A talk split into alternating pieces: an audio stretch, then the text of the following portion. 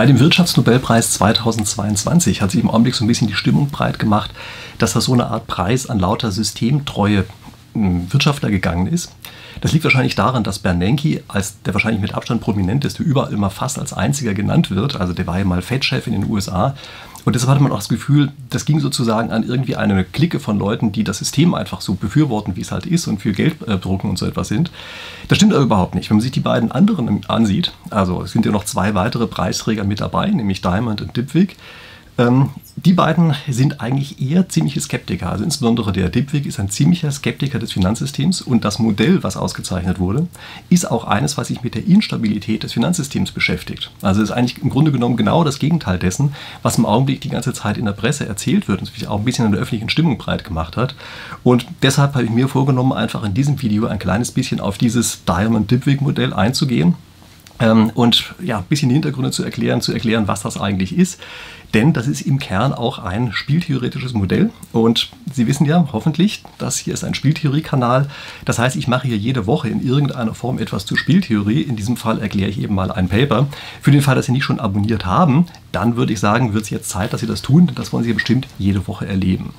Und ich möchte jetzt vielleicht einmal ganz kurz auf den Dipweg noch mal ganz kurz eingehen, den ich eben schon mal genannt habe. Ähm, also erstmal ist ein cooler Typ, das muss man wissen. Und es gibt ein Interview, was er vor ein paar Jahren gegeben hat, was man auch hier auf YouTube finden kann. Ich verlinke Ihnen das unten in der Videobeschreibung.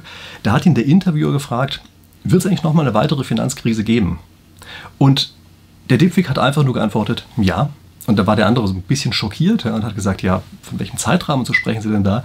Da sagt der Nobelpreisträger, also der jetzige Nobelpreisträger, damals war es ja noch nicht, äh, sagt einfach nur, naja, es hat sich überhaupt nichts geändert. Also so wahnsinnig lange kann das überhaupt gar nicht dauern. Und also das mal so vorab, dass man so ungefähr einschätzen kann, wo er steht und worum es auch in diesem Paper ging. Also ich habe auch das Paper selber hier unten auch in der Videobeschreibung einfach mal für Sie verlinkt. Können Sie sich äh, ansehen. Ich habe da noch ein paar ganz interessante andere Sachen. Wie gesagt, hören Sie erstmal das Video hier an. Danach können Sie unten weiterlesen. Gibt jede Menge schlaue Dinge. So, und jetzt kommen wir mal zu diesem Diamond-Dipwig-Modell. Also die beiden anderen Nobelpreisträger, die immer neben dem Bernanke gar nicht mehr genannt werden, dummerweise, ja, auf die will ich mich ja besonders konzentrieren. Worum geht es da? Also es geht darum, dass Banken natürlich Kredite vergeben, auf der einen Seite ihre Bilanz und auf der anderen Seite stehen dann auf der einen Seite der Bilanz und auf der anderen Seite der Bilanz haben sie in irgendeiner Form Einlagen, ähm, also mit denen sie das sozusagen gegenfinanzieren. Und es ist leider heutzutage ein fürchterlich gefährliches Halbwissen im Umlauf, nämlich es gibt jetzt wahnsinnig viele Leute, die sich einreden, durch die Art des Kreditvergebungsprozesses entsteht ja Geld aus dem Nichts, dieser Teil stimmt, und weil das so ist, können die Banken machen, was sie wollen. Das hat alles überhaupt gar nichts mehr mit irgendwelchen realen Werten zu tun und das ist kompletter Quatsch. Also auch wenn in dem Prozess der Kreditvergabe das Geld erst neu entsteht, das Giralgeld neu entsteht, dann ist das kein Fehler dieses Systems, sondern das System ist so gebaut, das ist genau Teil dieses Systems, weil nämlich danach die Bank mit ihrem Eigenkapital dafür haftet, dass dieses Geld auch wieder zurückkommt, sozusagen am Ende wieder verschwindet. Ja, also deshalb steht dem Geld sozusagen immer das gegenüber, wo, was die Bank vorher geprüft hat. Also das muss man sich erstmal klar machen, das ist kein kein Prozess, bei dem das Ganze sich unendlich fortsetzen kann. Aber darum geht es hier nicht, sondern es geht insbesondere darum, dass die Einlagen auf der einen Seite und die Sachen, die auf der anderen Seite als Kredite vergeben worden sind, sich in irgendeiner Form die Waage halten müssen. Und jetzt stellen Sie sich einfach mal folgende Situation vor.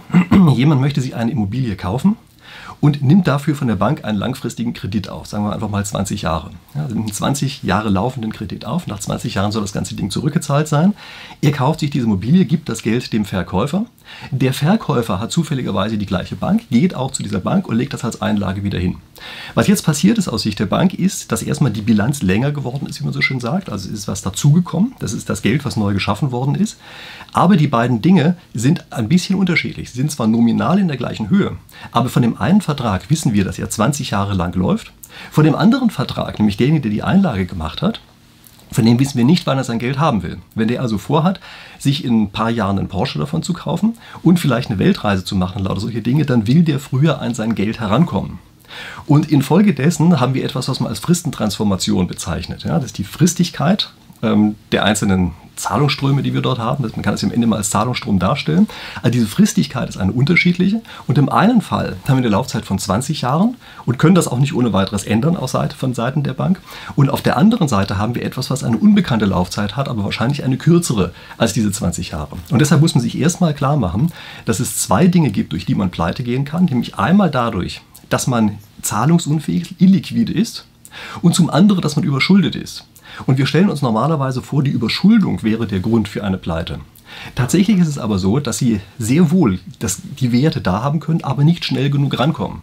Und das genau ist die Situation, die die Bank jetzt im Augenblick gerade hat. Die haben sozusagen die Werte da. Also der Kredit, den die vergeben haben, der ist ja aus deren Seite ein sozusagen Investitionsprojekt, in das sie hinein investiert haben, das ist da. Da kommen sie aber nicht schnell genug ran. Und auf der anderen Seite gibt es jemanden, der vielleicht früher an sein Geld ran will. Und weil er das will, können sie in Schwierigkeiten kommen, weil sie zwar genug Werte da haben, das steht dem gegenüber, aber es ist eben nicht liquide genug. Natürlich ist das kein Problem bei einem, äh, bei einem Einleger, äh, der relativ schnell sein Geld ran will. Aber es ist eben ein Problem in dem Augenblick, wo ganz viele gleichzeitig und vielleicht auch noch unerwartet ihr Geld abziehen wollen. Und die Besonderheit bei diesem Modell ist jetzt, dass hier davon ausgegangen wird, dass die Anlagen, die da sind, also die ganzen Kreditverträge sozusagen, die vergeben worden sind von der Bank, die sind alle komplett sicher. Und trotzdem kann das Ganze dazu führen, dass die Bank am Ende in Zahlungsschwierigkeiten kommt und zwar unter anderem deshalb, weil sich plötzlich eine Eigendynamik unter den Bankkunden hochschaukelt und die dafür sorgt, dass plötzlich in einem bestimmten Moment alle gleichzeitig abziehen wollen. Also das ist sozusagen die Grundessenz dieses Modells.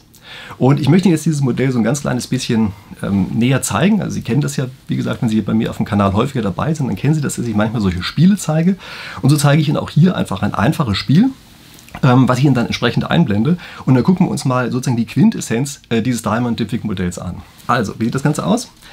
Wir haben zwei Spiele. Ähm, das sind beides Anleger oder Einleger, die Geld bei der Bank äh, liegen haben. Und das ist ähm, das, was die Strategien dieser beiden Spieler jeweils sind. Nämlich, die haben beide die Möglichkeit, sie lassen ihr Geld einfach auf der Bank liegen oder sie ziehen ihr Geld entsprechend ab. Ja, also wir haben ja zwei Spieler, einer kontrolliert die Zeilen, der andere kontrolliert die Spalten. Beide haben die gleichen Strategien, nämlich Geld bei der Bank liegen lassen oder das Geld abziehen. Was ähm, passiert jetzt? Also wir stellen uns einfach mal vor, die haben eine Einlage von 1000 Euro und sie kriegen 10% Zinsen. 10%, damit es einfacher zu rechnen ist und da auch ein paar gescheite Zahlenwerte stehen. Ja? So, was passiert jetzt? Ähm, wenn die eine Periode lang warten, dann würden sie im nächsten Jahr beide 1100 Euro auf ihrem Konto haben und könnten das entsprechend abziehen. Das tragen wir hier in diese Tabelle, die wir haben, entsprechend ein. Also wir sagen, beide spielen die Strategie auf der Bank lassen. Ja, das ist links oben das. Und die erste Zahl geht immer an den linken Spieler und die zweite Zahl geht immer an den oberen Spieler. Das heißt also, beide Spieler können jetzt nach einem Jahr 1100 Euro abziehen. Wenig überraschend, ja, denn das ist genau das, was bei einer Bank passieren soll. Beide haben eine entsprechende Einlage gemacht. Und das Geld verzinst sich, das, die Bank hat es irgendwo rein investiert, was eben diese 10% Zinsen erwirtschaftet, ein paar Verwaltungskosten noch dazu, sehr klar. Und dann können die das entsprechend äh, an, die, an ihre Anle Einleger, sozusagen ihre Bankkunden, äh, entsprechend weitergeben. Was passiert jetzt, wenn einer von beiden das vorzeitig abzieht? Und Sie erinnern sich dran, das, was die Bank macht, ist ja illiquide. Also einer von beiden geht zur Bank vorher und sagt, hier, ich möchte schnell an mein Geld ran, äh, gib mir das mal raus. Dann passiert folgendes, der kann sein Geld noch komplett abziehen und der andere geht jetzt aber leer aus, weil jetzt dummerweise die Bank wegen fehlender Liquidität das nicht beides bedienen kann. Ja, also das heißt, die Bank geht sozusagen pleite dadurch.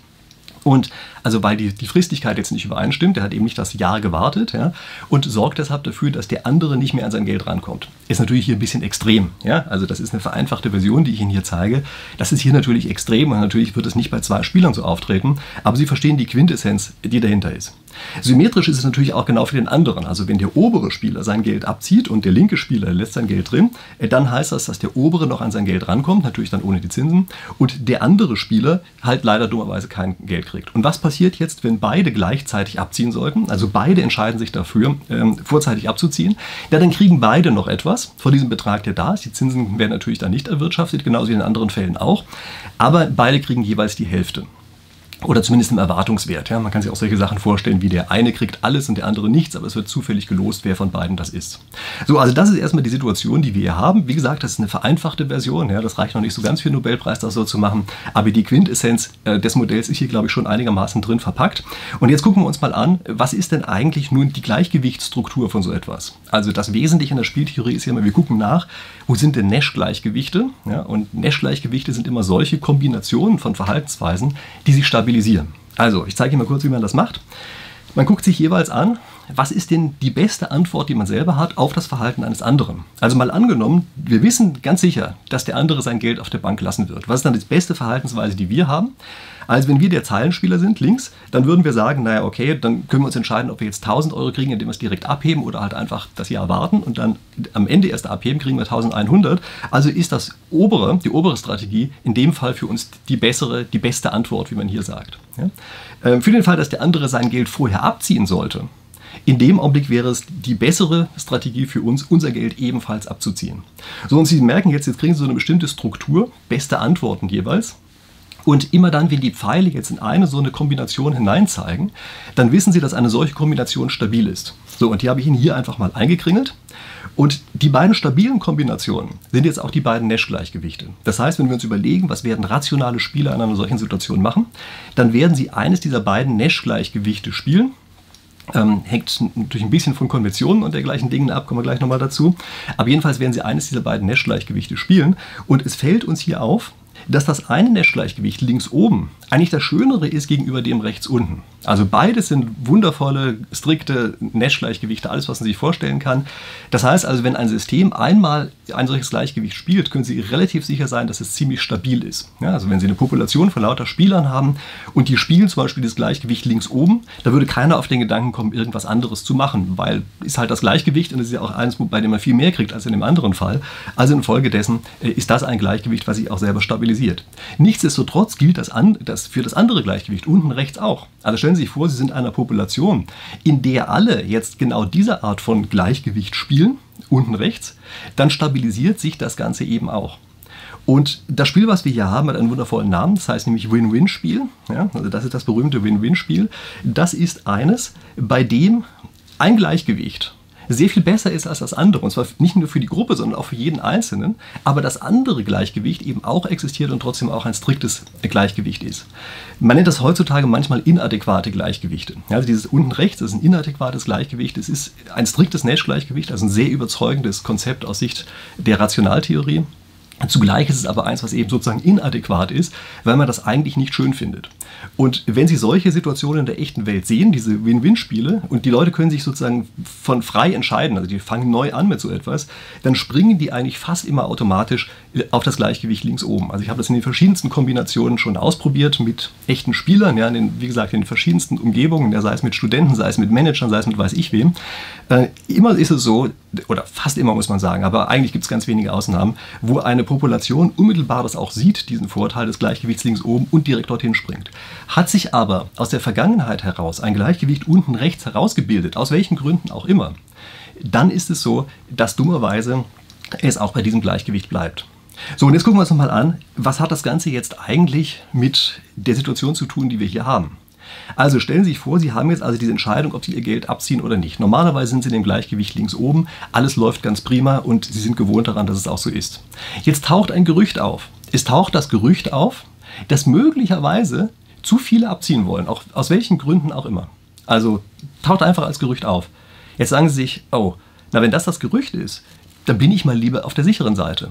Ja, dann mache ich das lieber so, dass ich derjenige bin, der frühzeitig abzieht und dann die anderen sozusagen dem, dem Schicksal überlasse, die am Ende gar nichts mehr kriegen. Ja, also das ist eine Situation, die dazu führen kann, dass obwohl eigentlich niemand abziehen möchte, jeder Einzelne oder einige wenigstens plötzlich anfangen zu sagen, oh Mist, besser ist, ich bin vor der Meute.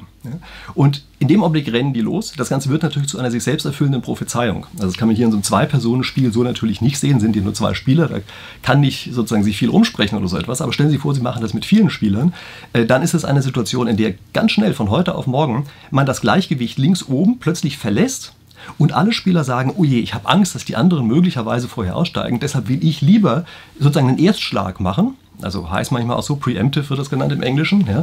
also das will ich sozusagen zuerst raus aus dieser ganzen Geschichte und will dafür sorgen, dass ich noch was kriege. Und was dann entsteht, ist ein Bankrun. Ja, dann kommen plötzlich alle auf einmal an und das, was normalerweise nicht passiert, nämlich dass viele Leute auf einmal ihr Geld abziehen wollen, passiert genau in dem einen Augenblick. Und Sie erinnern sich daran, das führt dazu, dass die Bank ein Liquiditätsproblem bekommt. Also selbst, obwohl sie lauter tolle Projekte hatte, das ist ja die Besonderheit in diesem, äh, in diesem Diamond Dipwick Modell, also obwohl sie nur Projekte hat, die das auch befriedigen können, was die Leute an Forderungen haben, können sie sie trotzdem in dem einen Augenblick nicht auszahlen, weil sie einen Liquiditätsengpass haben. Das ist die Besonderheit dabei und das wird ausgelöst dadurch, dass die sich gegenseitig hochschaukeln, die Kunden. Ja, also die, die steigern sich sozusagen rein in diese ganze Geschichte und auf die Art und Weise passiert es dann, dass plötzlich lauter Leute ihr Geld abziehen, die eigentlich unter normalen Umständen gar nicht rankommen wollten. Und an, an einer solchen Situation bricht ihnen das System sozusagen von heute auf morgen zusammen. Also sie sind eigentlich die ganze Zeit in dem Win-Win-Spiel, in diesem Win-Win-Gleichgewicht drin. Eine Sache, bei der jeder vernünftige Mensch sofort sagen würde, ja natürlich, da wollen wir alle sein. Und dann von heute auf morgen bricht ihnen das zusammen und in lauter Panik rennen alle zu diesem anderen Gleichgewicht. So, und ich habe dieses Spiel einfach einmal auch mit meinen Zuschauern, also mit Ihnen potenziell, vielleicht waren Sie mit dabei, in den letzten Tagen einfach als ein Online-Befragungsspiel gespielt. Die Auswertung dieses Spiels zeige ich Ihnen aber erst nächste Woche. Wir springen jetzt gleich mal zu Politikempfehlungen und solchen Dingen, damit dieses Video jetzt nicht komplett überlastet ist. Also bleiben Sie dran. Nächste Woche können Sie dann die Auswertung von diesem entsprechenden Spiel sehen. Was kann man jetzt also machen, ähm, um solche Situationen zu verhindern in der echten Welt? Ja, geht ja immer auch um Politikempfehlungen. Und ich kann Ihnen sagen, eine Sache, die nicht gut funktioniert, ist nämlich, wenn wir einfach den Ratschlag für jeden Einzelnen geben, dann musst du halt aufpassen, dass du nur zur richtigen Bank gehst. Das ist kein so toller Ratschlag, weil in dem Augenblick, wo ein Gerücht aufkommt, führt das dazu, dass, weil jeder ja individuell aufpasst, ihr plötzlich auch mit größerer Wahrscheinlichkeit sein Geld abzieht. Das bedeutet also, ein Gerücht verschlimmert sofort die Situation oder wird verschlimmert dadurch, dass jeder Einzelne aufpasst. Ja, das heißt, das ist etwas, dieses Aufpassen, das individuelle Aufpassen, ist etwas, was die Situation eher verschlimmert, als sie zu verbessern. Und es gibt eine andere Möglichkeit, die in dem Augenblick, wo plötzlich solche Finanzkrisen auftauchen, also taucht dieses Gerücht auf, ja, dann versucht man das Ganze zu verhindern diesen Bankrun, also das, wovon wir eben gesprochen haben, das ist immer ein Bankrun, ja, ähm, versucht das zu verhindern. Und das ist, dass man einfach die Banken schließt. Und das ist auch etwas, was in der letzten Zeit häufiger mal in anderen Ländern, zum Glück bisher nur, aber immerhin doch in anderen Ländern, gehört haben, dass plötzlich die Leute einfach Tage oder Wochen lang nicht mehr an ihr Geld rangekommen sind. Und die Idee dahinter ist, äh, einfach genau diesen Run, von dem wir hier gesprochen haben, zu verhindern. Und ähm, natürlich ist in dem Modell ist so, wenn wir ihn verhindern, ist es sozusagen auch eine gute Sache, weil ja die Vermögenswerte wirklich da sind. In der echten Welt entsteht dieser Run natürlich auch deshalb, weil oft die Vermögenswerte gar nicht mehr in vollem Umfang vorhanden sind. Also damit fängt das Ganze erstmal an und danach kommt dann das, was dieses Modell vorhersagt, sozusagen nach oben drauf. Und dann gibt es eine Möglichkeit, äh, die wahrscheinlich die beste ist. Ach so, ich sollte vielleicht noch dazu sagen, äh, diese Banken zu schließen, das hat natürlich gigantische volkswirtschaftliche Schäden. Also die Banken sind ja sozusagen das Blut einer Volkswirtschaft.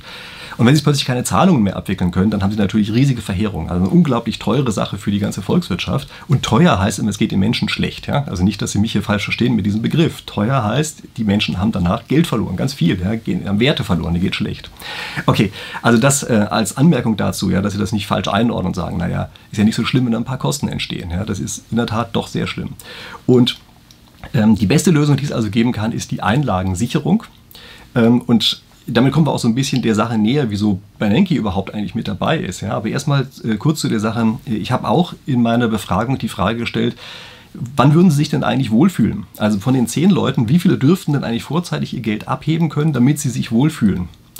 Äh, sicher fühlen. Ja? Und der Durchschnittswert, der dabei rausgekommen ist, äh, wäre 7,7, also ungefähr 8 Leute, was sich übrigens auch mit den anderen empirischen Untersuchungen ganz gut deckt, erstaunlicherweise, obwohl die ganz anders angelegt sind. Aber das heißt, wir brauchen sozusagen für 8 Leute muss die Reserve da sein, damit die sicher ausgezahlt werden können.